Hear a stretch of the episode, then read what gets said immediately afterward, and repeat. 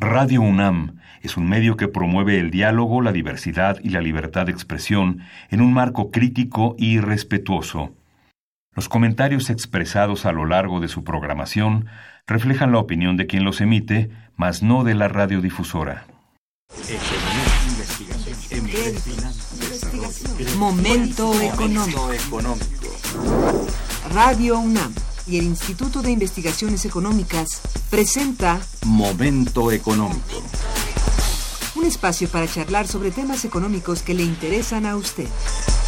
Acompáñenos.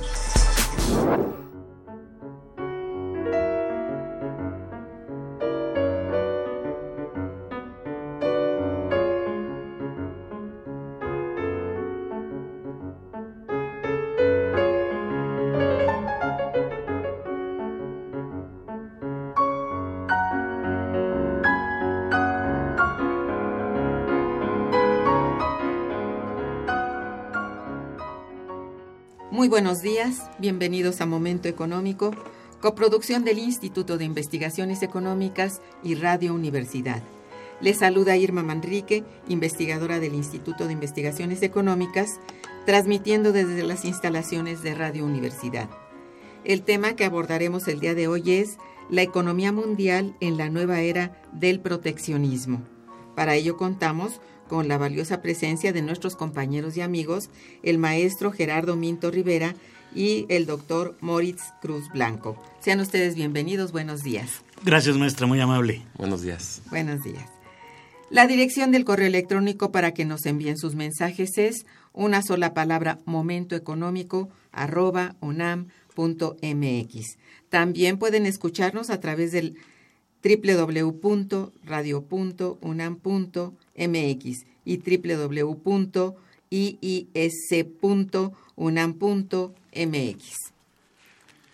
De nuestros invitados. Gerardo Minto Rivera cuenta con estudios de doctorado en investigación económica por la Facultad de Ciencias Políticas y Sociología de la Universidad Complutense y maestría en Relaciones Internacionales por la Facultad de Ciencias Políticas y Sociales de la Universidad Nacional Autónoma de México. Ha sido catedrático en la Facultad de Economía y de Ciencias Políticas y Sociales de la propia UNAM, en la Universidad Intercontinental en México, en el posgrado de la Universidad La Salle en Mérida, Yucatán, en Ciudad Obregón y Hermosillo, Sonora, es autor de varios artículos y coeditor de libros sobre economía mundial. Ha colaborado para notas periodísticas, para la prensa y en programas de radio. Ha impartido conferencias en instituciones en México y en el extranjero sobre temas relacionados con la economía internacional. Moritz Cruz tiene estudios de maestría en economía en la Facultad de Economía de la UNAM, tiene doctorado de economía en la Universidad de Massachusetts en Inglaterra él es miembro del SNI, es Premio Universidad Nacional del año 2009, es director de la revista Problemas del Desarrollo, revista oficial de nuestro Instituto de Investigaciones Económicas, y sus áreas de adscripción son el Departamento de Análisis Macroeconométrico y Prospectiva y sus proyectos de investigación Inflation and Growth Constraints, The Mexican Experience, liberalización comercial del crecimiento económico en México usando un enfoque caldoriano del periodo 1980-2005. Es profesor y tutor en el posgrado de Economía. Algunas de sus publicaciones son Can Free Trade Guarantee Gains from Trade, Panorama Económico en volumen 4, número 7. Este artículo también apareció en UNU Wider Research Paper 2008 eh, del 97 y 2008. Romper la tasa de crecimiento neoliberal mexicana, una propuesta jarrodiana en Economía UNAM, volumen 5, número 14 de 2008. Muy bien, los días 6 y 7 de noviembre, en el Instituto de Investigaciones Económicas tendrá lugar el tercer seminario de Economía Mundial, la coordinación estará a cargo de nuestros compañeros, el doctor Arturo Ortiz Badjimar y el maestro Gerardo Minto Rivera. El seminario tiene como tema central la economía mundial en la nueva era del proteccionismo. Se trata de un evento académico que atenderá plenamente la coyuntura económica mundial, pues de acuerdo con su programa abordarán a profundidad el tema del proteccionismo y las relaciones comerciales existentes entre los bloques regionales. Además, evaluar el estado que guarda la economía mundial a una década de haberse intensificado la crisis financiera, de tal manera eh, es que para dar inicio a nuestro, a nuestro programa, les pido a nuestros invitados compartan con nosotros cuál es el objetivo o los objetivos del seminario, cuáles son los subtemas o mesas de trabajo, quiénes participan y en sí cómo está estructurado este importante evento. Muchas gracias, sí, doctora, muchas gracias, muy buenos días, le agradezco la invitación y, saludos a todos los oyentes.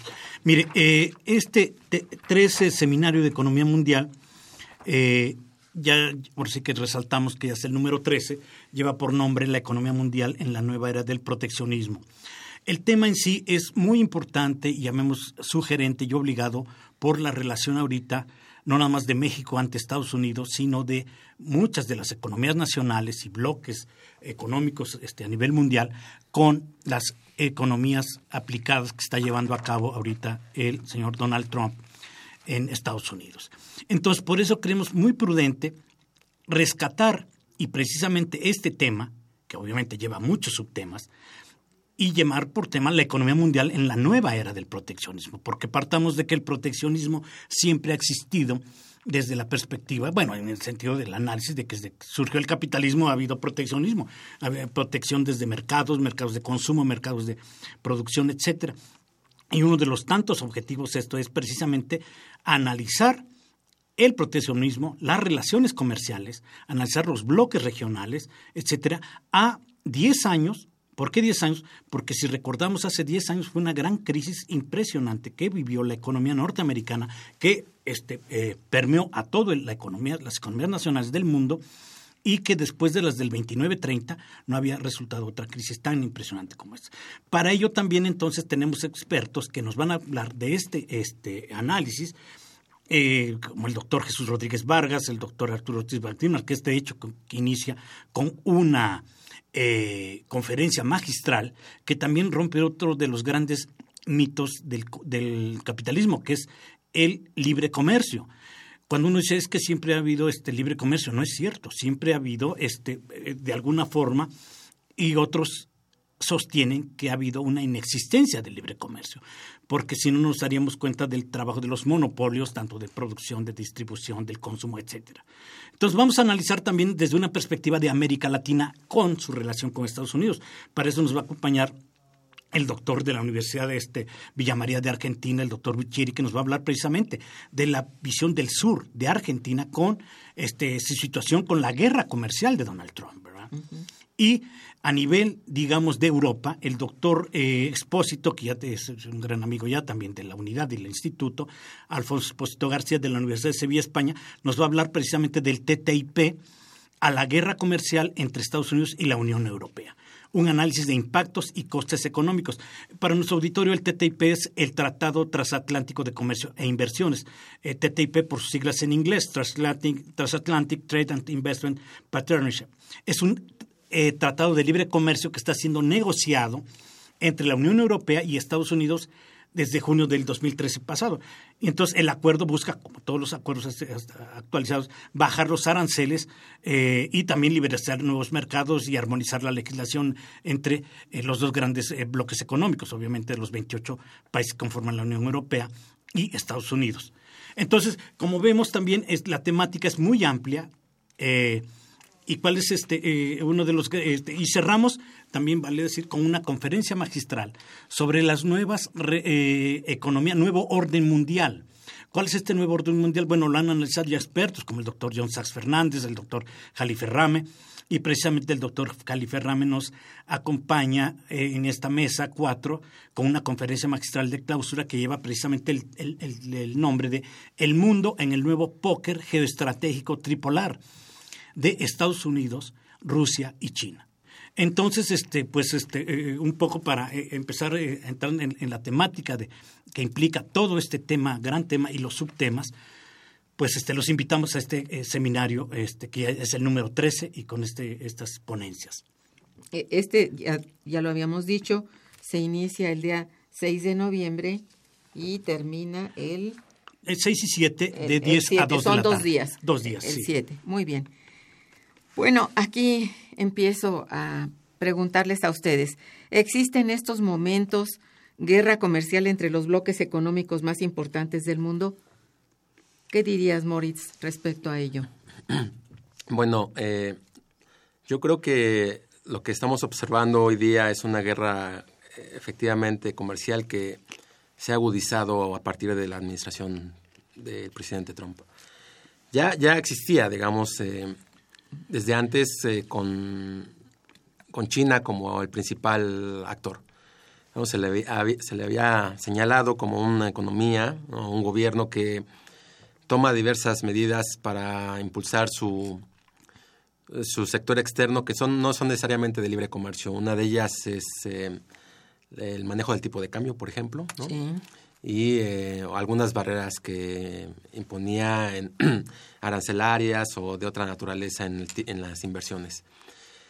Como bien señala el profesor Minto, a partir del 2008, ¿no? con, la, con la crisis eh, y la lenta recuperación de las economías, esto viene a a profundizarse eh, y se señalan ahora economías europeas como manipuladoras ¿no? del tipo de cambio. Sí, sí. Eh, pero quizá quien haya puesto el dedo en la llaga, digamos, ha sido este Trump, ¿no? Con la imposición ya directa de aranceles, no solamente a sus socios comerciales del norte, que incluidos México, y Canadá, desde luego, sino también a, bloques específicos de, del mundo en desarrollado como son los, la Unión Europea y, China nuevamente. Entonces sí vivimos ya en una época nueva, ¿no? de, en el sentido de que se ha declarado, pues sí, la guerra comercial y eh, esto nos obliga a repensar en los mecanismos eh, del libre comercio como arma para o como estrategia para alcanzar el éxito económico, el bienestar y demás. Eh, yo creo que sí, entonces en suma sí vivimos en esa época. Eh, de guerra comercial. De guerra comercial. ¿Cuáles son en estos momentos los parámetros bajo los cuales, digamos, se rige la relación comercial entre México y Estados Unidos? Sí, mire, maestra, yo creo que este, habría que matizar ahorita esta época, como bien acertadamente dice el doctor Moritz, porque si bien es cierto que ha habido guerras eh, comerciales desde el origen del capitalismo, porque viene el proteccionismo, vienen todas esas cosas, ¿Por qué? Porque hay lucha por los mercados, hay luchas por las materias primas, hay luchas por el mercado de consumo, etcétera, etcétera. Entonces, esto, claro, disfrazados con qué? Con la famosa guerra arancelaria. ¿Qué son los aranceles? Son impuestos. Sus productos no llegan aquí, pero los tuyos tampoco, etcétera, etcétera. Y esto se acelera más, se acentúa más por las famosas promesas de campaña del señor, eh, del señor presidente actual Donald Trump, entre otras que prometió como el muro de con México para que no pasen los este, eh, eh, paisanos a, trabajar allá en el otro, porque con el objetivo de reducir el famoso déficit comercial proteger inversiones y el empleo de Estados Unidos. No olvidemos que después de esta crisis, de hace 10 años que, quebró Lehman Brothers, no olvidemos que Lehman Brothers era el cuarto banco de inversiones más grande del mundo, oígase bien, y que eso provocó toda esa crisis, provocó cerca de 10 eh, millones de, de, desempleo, aparte de quiebras, etcétera, etcétera. Entonces, ahorita esta famosa guerra comercial se ha acentuado y se ha tipificado, sobre todo, no nada más con México, sino también con Canadá y también con Europa. Bueno, la pregunta es, como se dice de Washington Post, ¿con quién no se ha peleado ya este, el señor Trump en términos de, eh, a nivel de economías? Sin embargo, ahorita es más eh, que nada... Eh, importante. ¿Por qué? Porque está enfrentándose a la economía más grande del mundo, que es China. Cuando decimos más grande ya estamos hablando en términos muy serios. Hace cinco años, diez años, pues China no igualaba este, los volúmenes que ahora tiene. Porque hablar de China es hablar de un déficit de Estados Unidos con China de 300, nada más en los últimos este, meses creo que llega a los 376 mil millones de, dólares ¿eh? de bienes de comercio con China. Digo, y a México lo agarra también con el déficit. Bueno, si apenas nosotros tenemos déficit superávit eh, con ellos que no llegará a los 60 mil, 56 mil millones de dólares. Bueno, es una cifra, sí, pero la agarra del gran pretexto para iniciar este, eh, eh, este tipo de, de, pleitos comerciales, ¿no? No nada más con, volvemos a decir, sino con China, con la Unión Europea, con Canadá, con Rusia, no se olviden, y obviamente con México, ¿no? Entonces, los chinos han declarado ya a esta guerra comercial, la mayor guerra comercial en la historia económica. O sea, ya para que los chinos lo digan recientemente, es que sí, estamos. Ahora, para analizar una relación más específica de México con Estados Unidos, partamos de una realidad. ¿Cuál es nuestra realidad? Señores, de que partamos ya de datos, no quiero abrumarlos con datos, pero de que si nuestro problema es de una dependencia económica, y esa dependencia económica la matizamos y dependemos de los alimentos de Estados Unidos, y analizamos más los datos y vemos que el Producto Interno Bruto de nuestro país, el agropecuario, solo ha crecido, bueno, no ha crecido, ni siquiera se ha estancado, ha decrecido de 3.6% en el 93, ven nomás de qué tipo estamos hablando, hasta acá, hasta 2016, a 3.1%, de acuerdo con datos del INEGI. ¿Eso a qué nos lleva? Señores, a que una relación muy elemental es que es una dependencia económica, pero guion también de los alimentos, partiendo del Producto Interno Bruto agropecuario. Tenemos un déficit comercial, si es cierto, este, por China, pero tenemos un superávit con estos, con, este, con los Estados Unidos. Pero ¿qué pasa si nosotros dependemos de sus exportaciones y ellos no dependen, porque pueden cambiar mercados. Pero si cuando sacamos el dato de que en términos muy generales, promedios, el 80% de las exportaciones de nuestro país las compra Estados Unidos, hay una dependencia. Y en sectores productivos muy específicos, como el de la química, como el de la farmacéutica, pues estamos en el 95, 98% de dependencia, querámoslo o no. Entonces, partamos de esta realidad para analizar, bueno, y ahora, ¿con qué vamos a negociar nosotros en estos términos? ¿Con qué capacidad negociadora vamos a negociar? Con los mismos Estados Unidos. Ya me se acuerdo, ya se tratado, llámese lo que ustedes consideran. Señores, cuando tenemos encima una dependencia alimentaria. Ustedes dirán, bueno, pero ¿en qué te vas para los alimentos? Porque hemos oído recientemente la publicidad, eh, difusión gubernamental que en los alimentos estamos del otro lado, estamos exportando alimentos y no sé qué. Bueno, depende qué metodologías utilicen para interpretar los datos, pero yo les puedo decir que tenemos dependencia alimentaria basándonos en una cosa que nosotros en, economía le llamamos el indicador de insuficiencia productiva, que es comparar la importación como porcentaje del consumo nacional este, de, un producto. En maíz, óigase bien, dependemos en, en 2017 el 37%, o sea, México, maíz, cuna del maíz, de origen del maíz, etc. En trigo, el 62%. En arroz, 87%. En soya, 90%. Y también en productos pecuarios básicos, como es la carne de, bovino, este, de aves, eh, de aves dependiendo en, en, eh, este, en 15, 16%. En carne de porcino, el 40% y en leche de vaca el 20%. ¿Qué estamos diciendo aquí? Señores, son algo muy interesante dentro de la economía de un país. Son los alimentos. ¿Y qué arma más elemental para obligar a un país para negociar con, este, ahora sí que bajo de la espada, con que los alimentos, que son fundamentales para cualquier economía. Entonces, en esos términos yo ubicaría nuestra posibilidad y capacidad de negociación, que viene siendo muy limitada en términos de negociación. Eso es.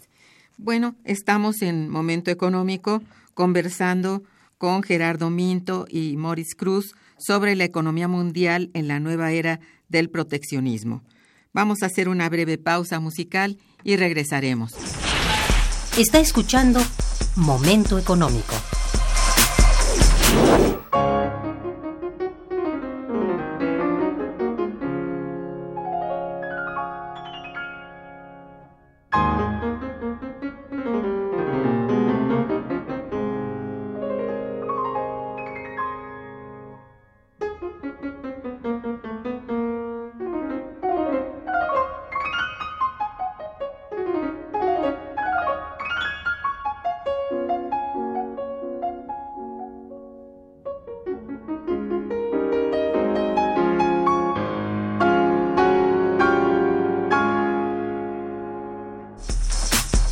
Continuamos en Momento Económico.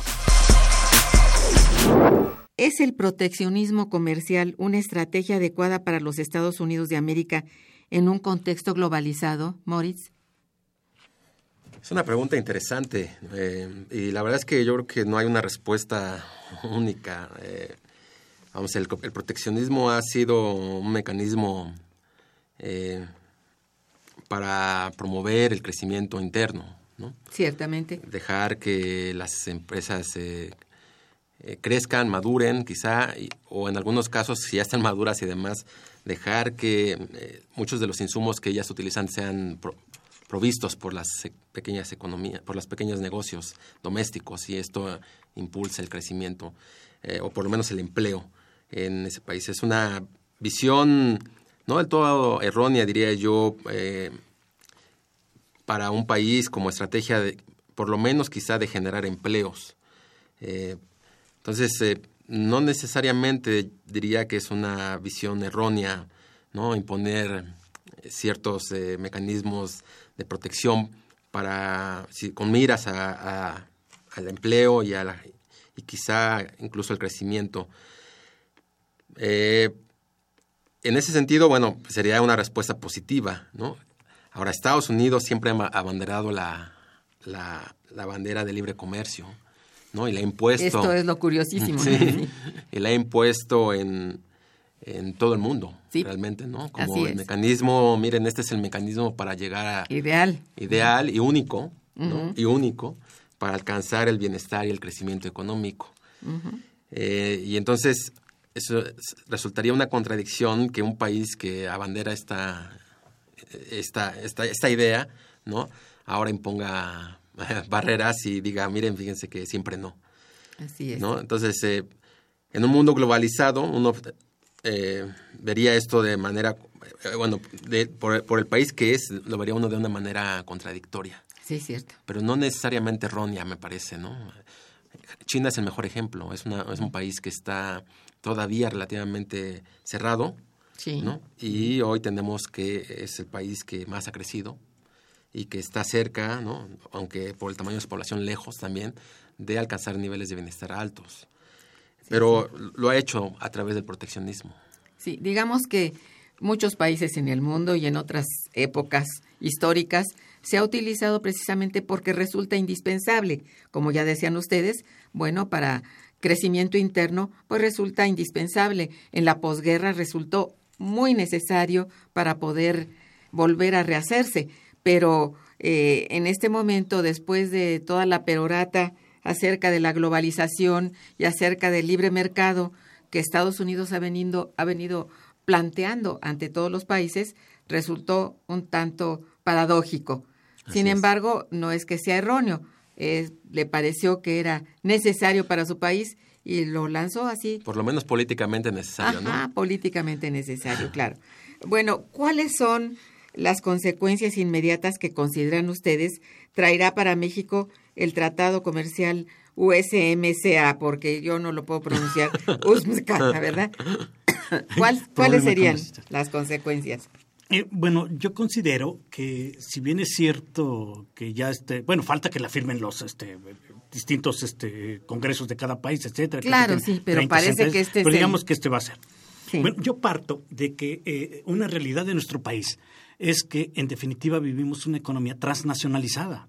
De hecho, quienes están negociando, quienes van a ser beneficiarios, querámoslo o no, son las corporaciones transnacionales y esos son los que, estuvieron, este, de hecho, este, eh, eh, haciendo lobby, etcétera, etcétera. ¿Por qué? Porque su poder es impresionante. Sus grupos empresariales este, llámese como se llame, banca, este, holdings, este, monopolios, etcétera, todos tienen un peso importantísimo, no nada más a nivel Estados Unidos, a nivel Canadá, etcétera. Entonces, si partimos de eso, ¿qué pasa entonces cuando nosotros decimos eh, quiénes son los protagonistas? Pues me atrevo a decir, con muchas reservas, que ni siquiera los gobiernos son los grandes detentadores del poder económico mundial tangible, son los que llevan esto. Entonces, partiendo de esto y partiendo de que sí es cierto que ha habido cambios, ha habido cambios, y, bueno, yo creo que esto va a ser para expertos en el sentido de que eh, los que hemos querido leerlo, estamos hablando de 1800 y tantas páginas de, del nuevo acuerdo, por, llamarle así, no tratado. Este, y entonces, ¿a qué nos referimos? ¿Cuáles serían los compromisos, digamos? Bueno, nada más resaltaríamos tres cosas en términos de beneficio, pero vuelvo a repetir, realmente permean a toda la sociedad o nada más hablando de qué? De fabricación de automóviles, que salió muy beneficiado. Sí, pero estamos hablando de quién? De Ford, estamos hablando de Chrysler, de Toyota, de no sé cuáles otras, pero realmente le está a afectar a la sociedad. Algo que me llamó mucho la atención es que eh, el establecimiento de perspectiva de salario. Sí, sí. Cuando acordaron un nuevo requisito de que los trabajadores ganen entre 40 y 45% de los componentes de un vehículo y ganen menos de 16 dólares por hora. O sea, ¿cuánto gana un obrero actualmente de Hermosillo, de la Ford de Hermosillo, de, de Cortitlán, de no sé? ¿Y cuánto gana uno de Chicago, de, de, Illinois, del Big Tree, en fin?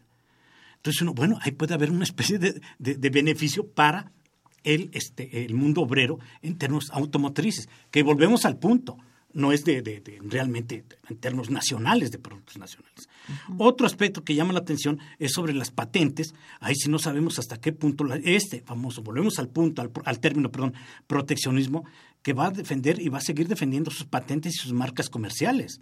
No nada más eso, sino alcances a nivel de biotecnología, de servicios financieros y de, eh, a nivel de Internet de los dominios seguir manejando. Entonces todo eso nos lleva a que a no necesariamente agotar el tema en dos, tres frases, sino que implica o nos obliga a estudiar a fondo cada punto, cada este aspecto de este famoso nuevo acuerdo, llamémosle acuerdo para no meternos en trabalenguas, y sobre todo siempre estar expectativas de qué es lo que viene.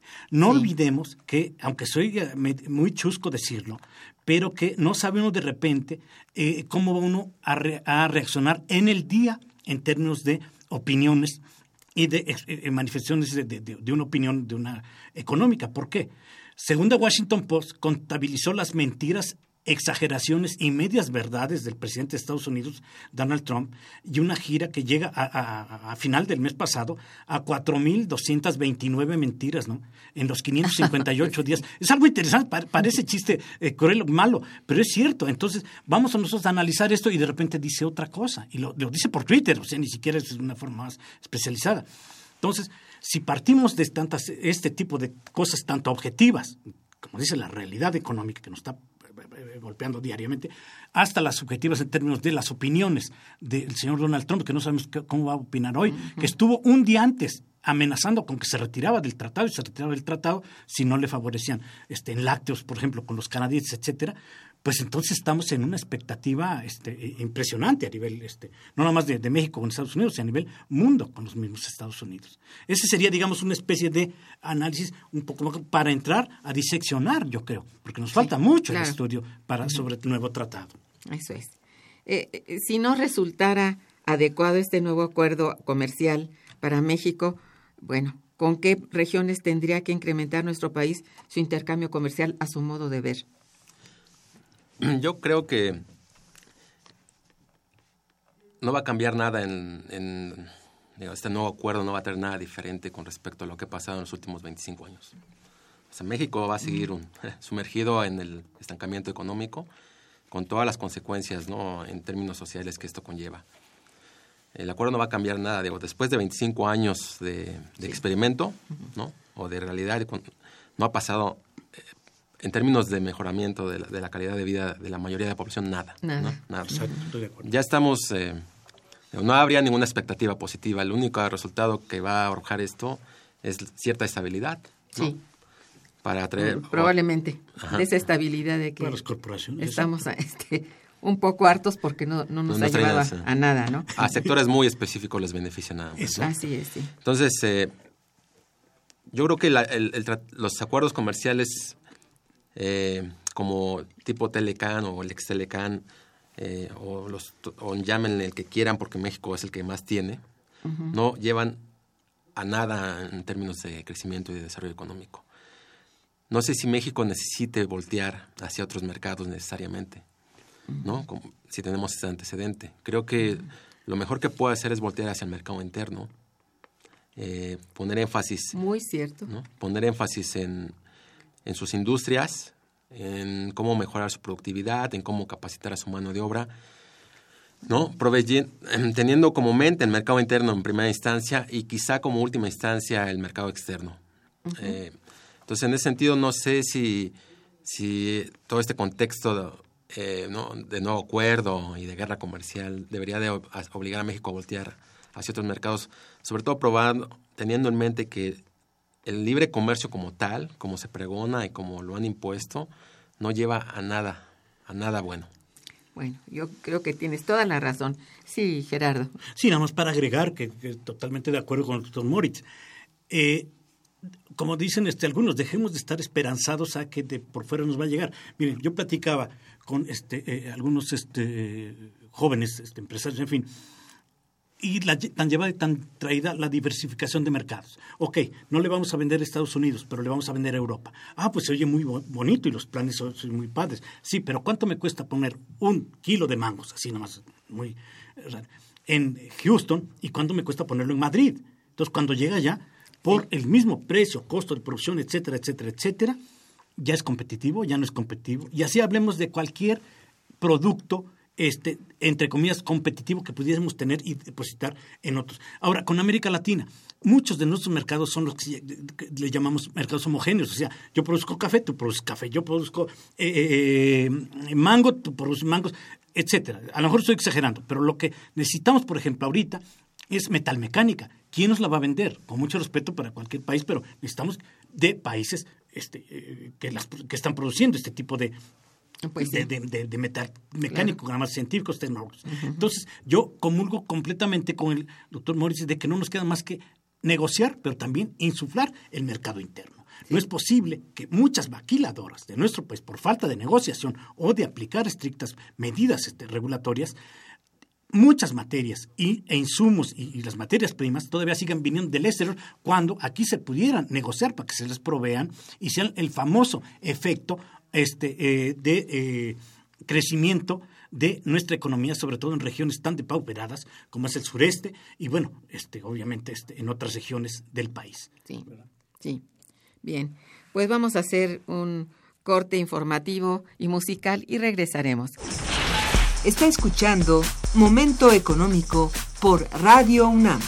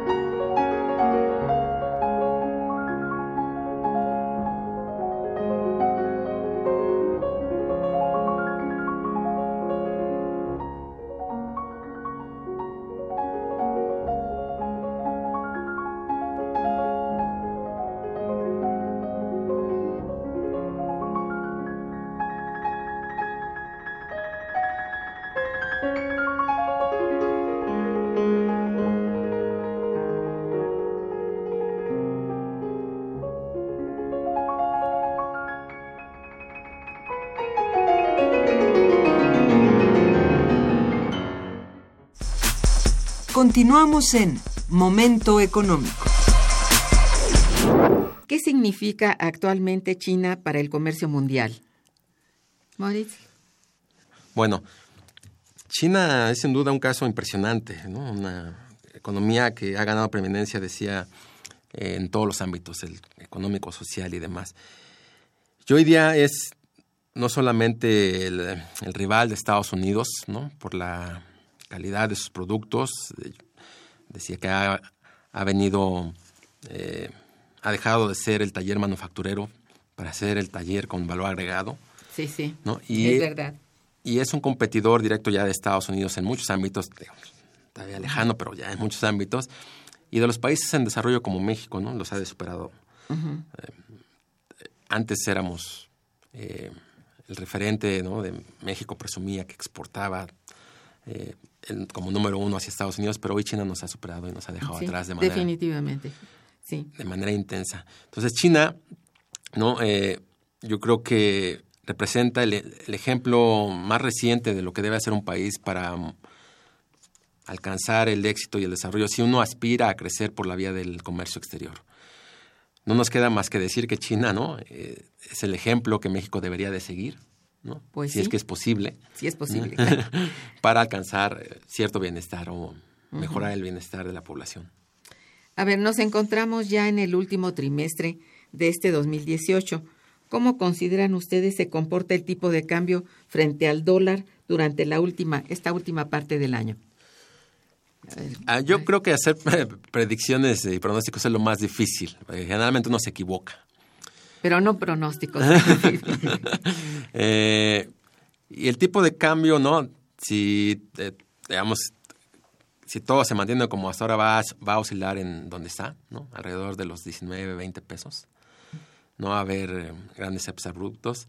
Pero bueno, ¿no? Viene eh, vienen dos, por lo menos dos o tres eventos que hay que tomar en consideración. ¿no? Uno es el, el anuncio del, del presupuesto, Sí, sí. Lo cual va a sentar las bases eh, sobre... Más sólidas, sí. como cómo se va a mover la economía en términos de gasto. Sí, a partir de criterios de política económica nuevos. Exacto. Es probable que haya Esto este, alguna cosa. Sí, porque esto va a tener un impacto en, la, en las inversiones, que no cómo nos ven los mercados, cómo nos ven los mercados internacionales.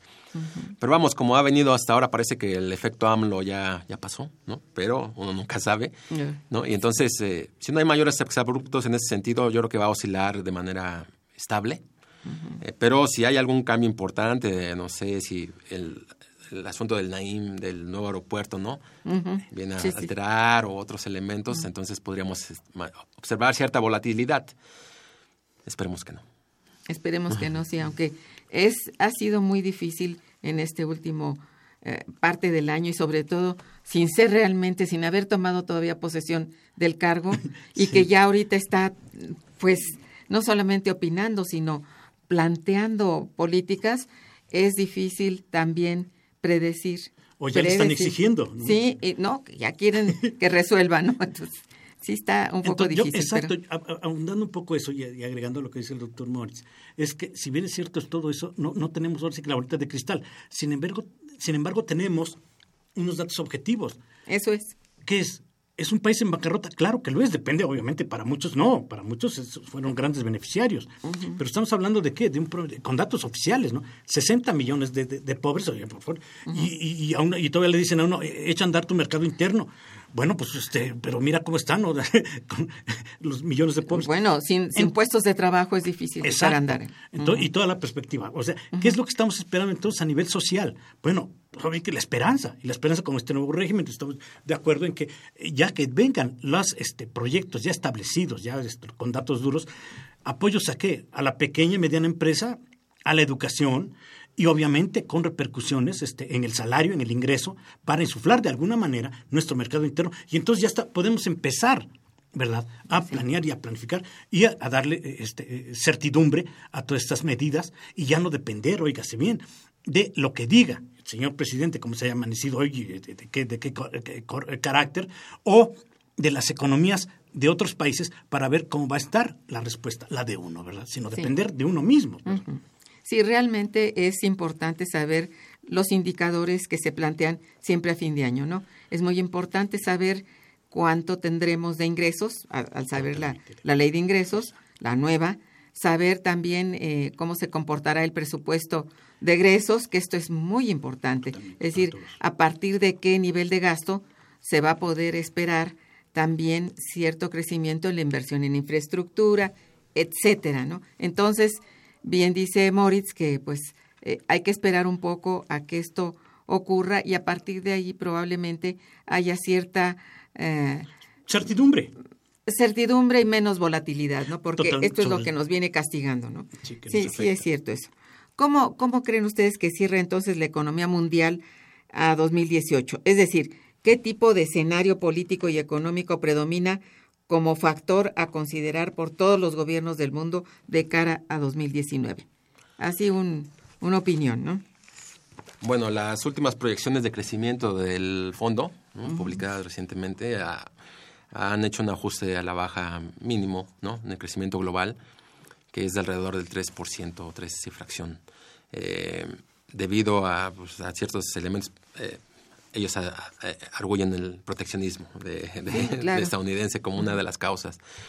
Eh, entonces, eh, digamos que el escenario es eh, inercial, ¿no? De, crecimiento, de crecimiento, pero no alto crecimiento a nivel agregado, a nivel global, con regiones despuntando, ¿no? los países ricos pues creciendo como siempre, entre 2 y 3%, y los países en desarrollo, ¿no? Con también para nuestra mala fortuna pues creciendo lento eh, quizá a tasas incluso más lentas para países latinoamericanos.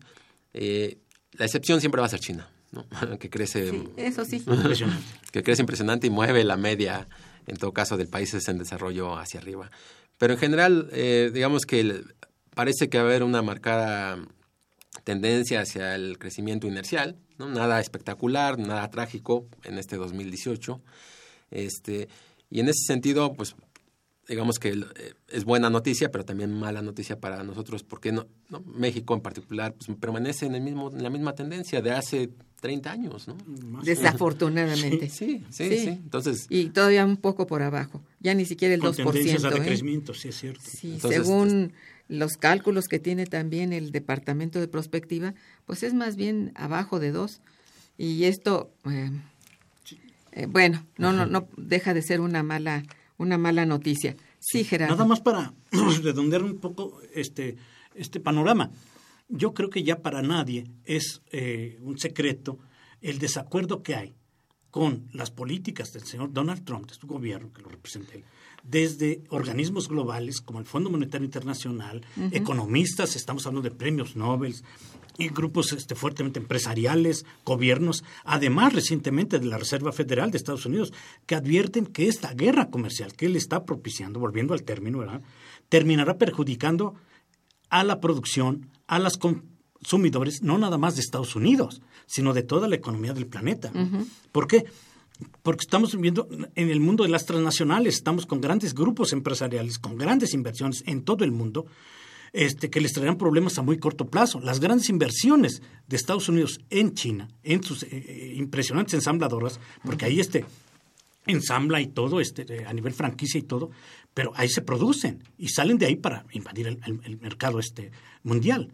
Entonces, todo eso no hay que olvidarnos que esta famosa, entre comillas, prosperidad mundial puede ser corta y, rota por este tipo de cosas. Y ahora, amenazar a China, cuidado, porque pasamos del ambiente económico, realmente de guerra comercial, a un ambiente más intenso, tal como la guerra geopolítica o de posiciones. Porque no olvidemos que hace como un año, noviembre pasado, el 19 Congreso del Partido Comunista es la primera vez que se menciona, bueno, que se iba a fortalecer el ejército militar. Oh, y entonces, impresionante, digo, porque además estamos hablando de cifras, estamos hablando de un país de 1.350 millones de habitantes, en fin, este, etcétera. Entonces, todo eso y, y, el, resurgimiento de Rusia como este, eh, potencia militar, digo, mm. cuidado, eso nos da mucho de qué reflexionar y para hablar de que la famosa prosperidad mundial social no puede ser muy este, gratis o puede ser así muy, muy esquemática, que ya viene y ahora sí vamos a hacer todos. Son problemas muy difíciles. a resolver en realmente. perspectiva, sí. En perspectiva, eso es. Vamos a un puente musical y regresamos. Está escuchando Momento Económico.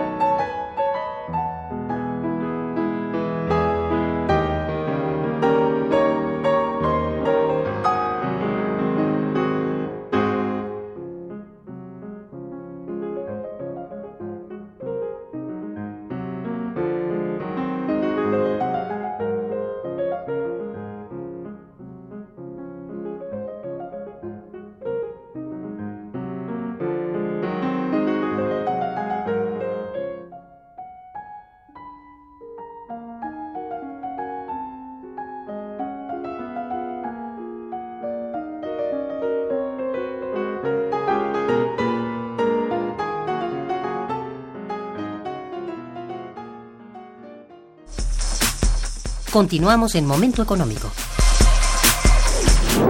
Bien, aunque la expectativa que ustedes acaban de plantear no es del todo grata, ¿qué podríamos esperar en, en positivo a partir, digamos, de lo que sí puede ser por parte tanto de China como de su unión ahí en los BRICS, que tienen también una evolución interesante. Es decir, eh, la participación de Rusia allí y hasta de Brasil, que bueno, ahorita está de capa caída, sin embargo, tienen planes muy distintos a lo que se tiene a nivel, digamos, de países latinoamericanos, de países eh, asiáticos y aún de los países asiáticos, quitando a China propiamente. ¿Qué, qué, ¿Cómo ven ustedes el panorama mundial? También poniendo de lado y observándolo con mucho cuidado el caso de la política de los Estados Unidos en este terreno. Bueno, como habíamos mencionado, China no ha ganado preeminencia y eh, una vía es obviamente al convertirse en un país ¿no? cuyo sector externo es tan grande y tan importante, bueno, pues tiene serias implicaciones para sus socios comerciales, que básicamente somos, son todos los países, son los más, pues menos, ¿no? Entonces, en la medida en que crezca China, eh, ¿no? Pues obviamente moviliza importaciones de otros países, exportaciones de otros países, y eso es benéfico para todos, ¿no? Incluso cuando sean este materias primas, que es lo que, por ejemplo... Creo que sí, este es un, punto mm, importante. Consume de países sudamericanos hoy día. También hoy China es un importante mm, inversionista, ¿no? No solamente ya provee de materia prima o de insumos o de o, compra y demás, bienes y servicios, sino también es inversionista, ¿no? Entonces, en la medida en que China ¿no? se movilice, digamos, crezca, pues también llevará sus inversiones a países que necesitan eh, principalmente lo hace en Sudamérica y en otras regiones de Asia, eh, África incluso, ¿no? Y en, en ese sentido, pues, digamos que es como, como ir sustituyendo poco a poco lo que hacía Estados Unidos, ¿verdad? Eh, y en ese sentido creo que lo que haga China, pues sí va a tener un impacto, ¿no? Y en ese sentido, si China se expande, podría ser benéfico hasta cierto punto para el, conjunto de las economías en desarrollo y el mundo en, su conjunto. bueno, independientemente, estamos hablando desde luego de la economía mundial desde un enfoque más bien del comercio. Pero habría que, no sé, hacer una reflexión tal vez acerca del tipo de política económica en general y sobre todo basada en la política monetaria que normalmente la Fed sabe dar sus sus este bueno sus sorpresas.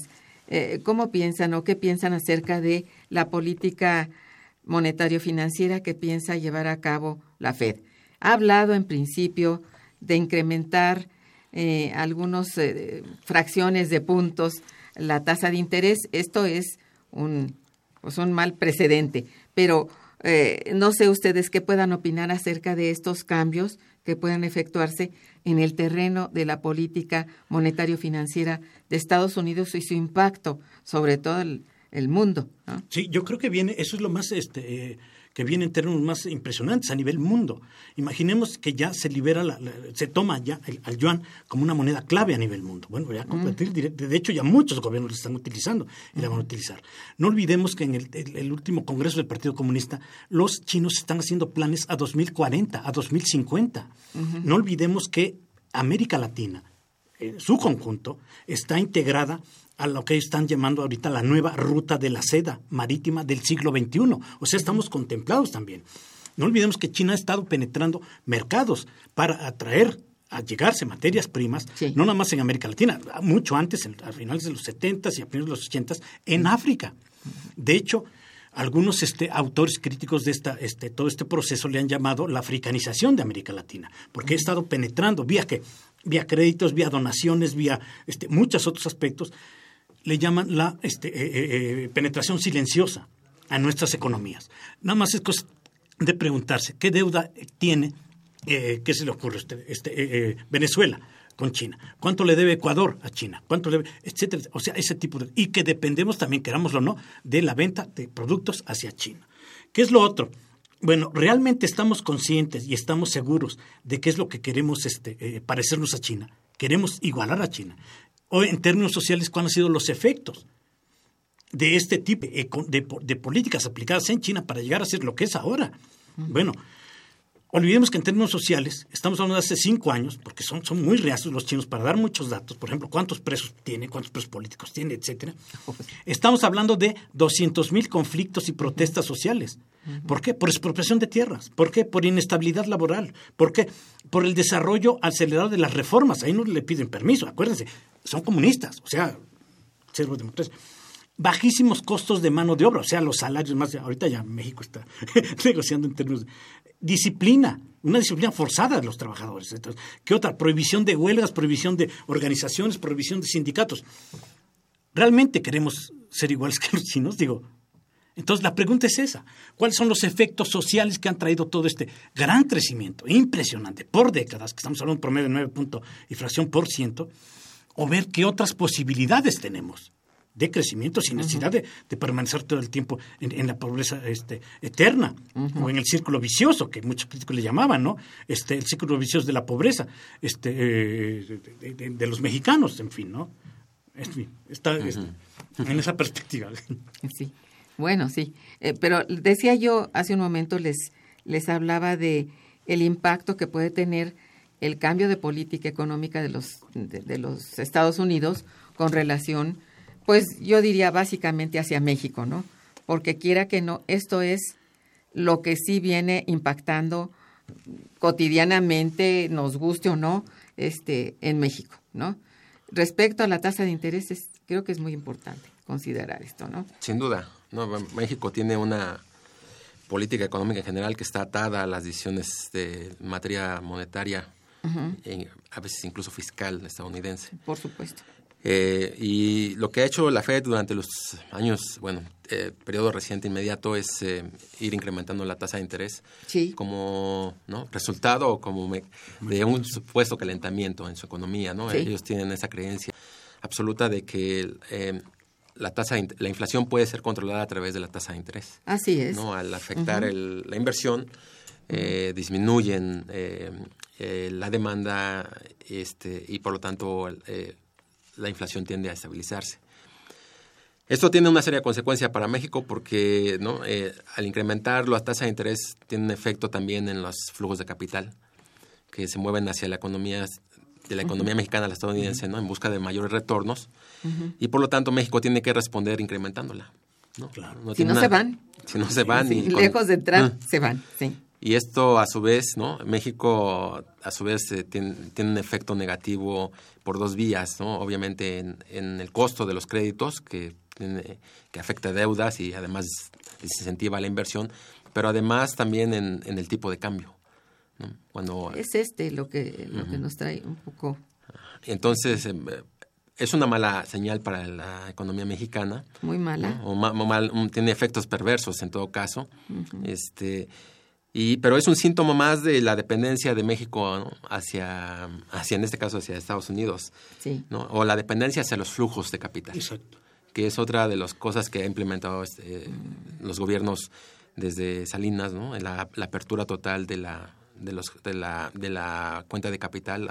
¿no? Y, Así es. Y, ahora somos totalmente vulnerables. Dependencia de los mercados financieros, sí. Sí, definitivamente yo creo que esto es muy grave y a ver qué puede pasar. Bien, eh, por último, yo quisiera que le recordáramos a, la, a nuestros radioescuchas eh, las fechas de, del seminario que me parece de la mayor importancia. Si ah, quieres repetirlo, por favor, Gerardo. si fueran tan amables de, acompañarnos, es el 6 y 7 de noviembre de 10 a, eh, a 2 de la tarde.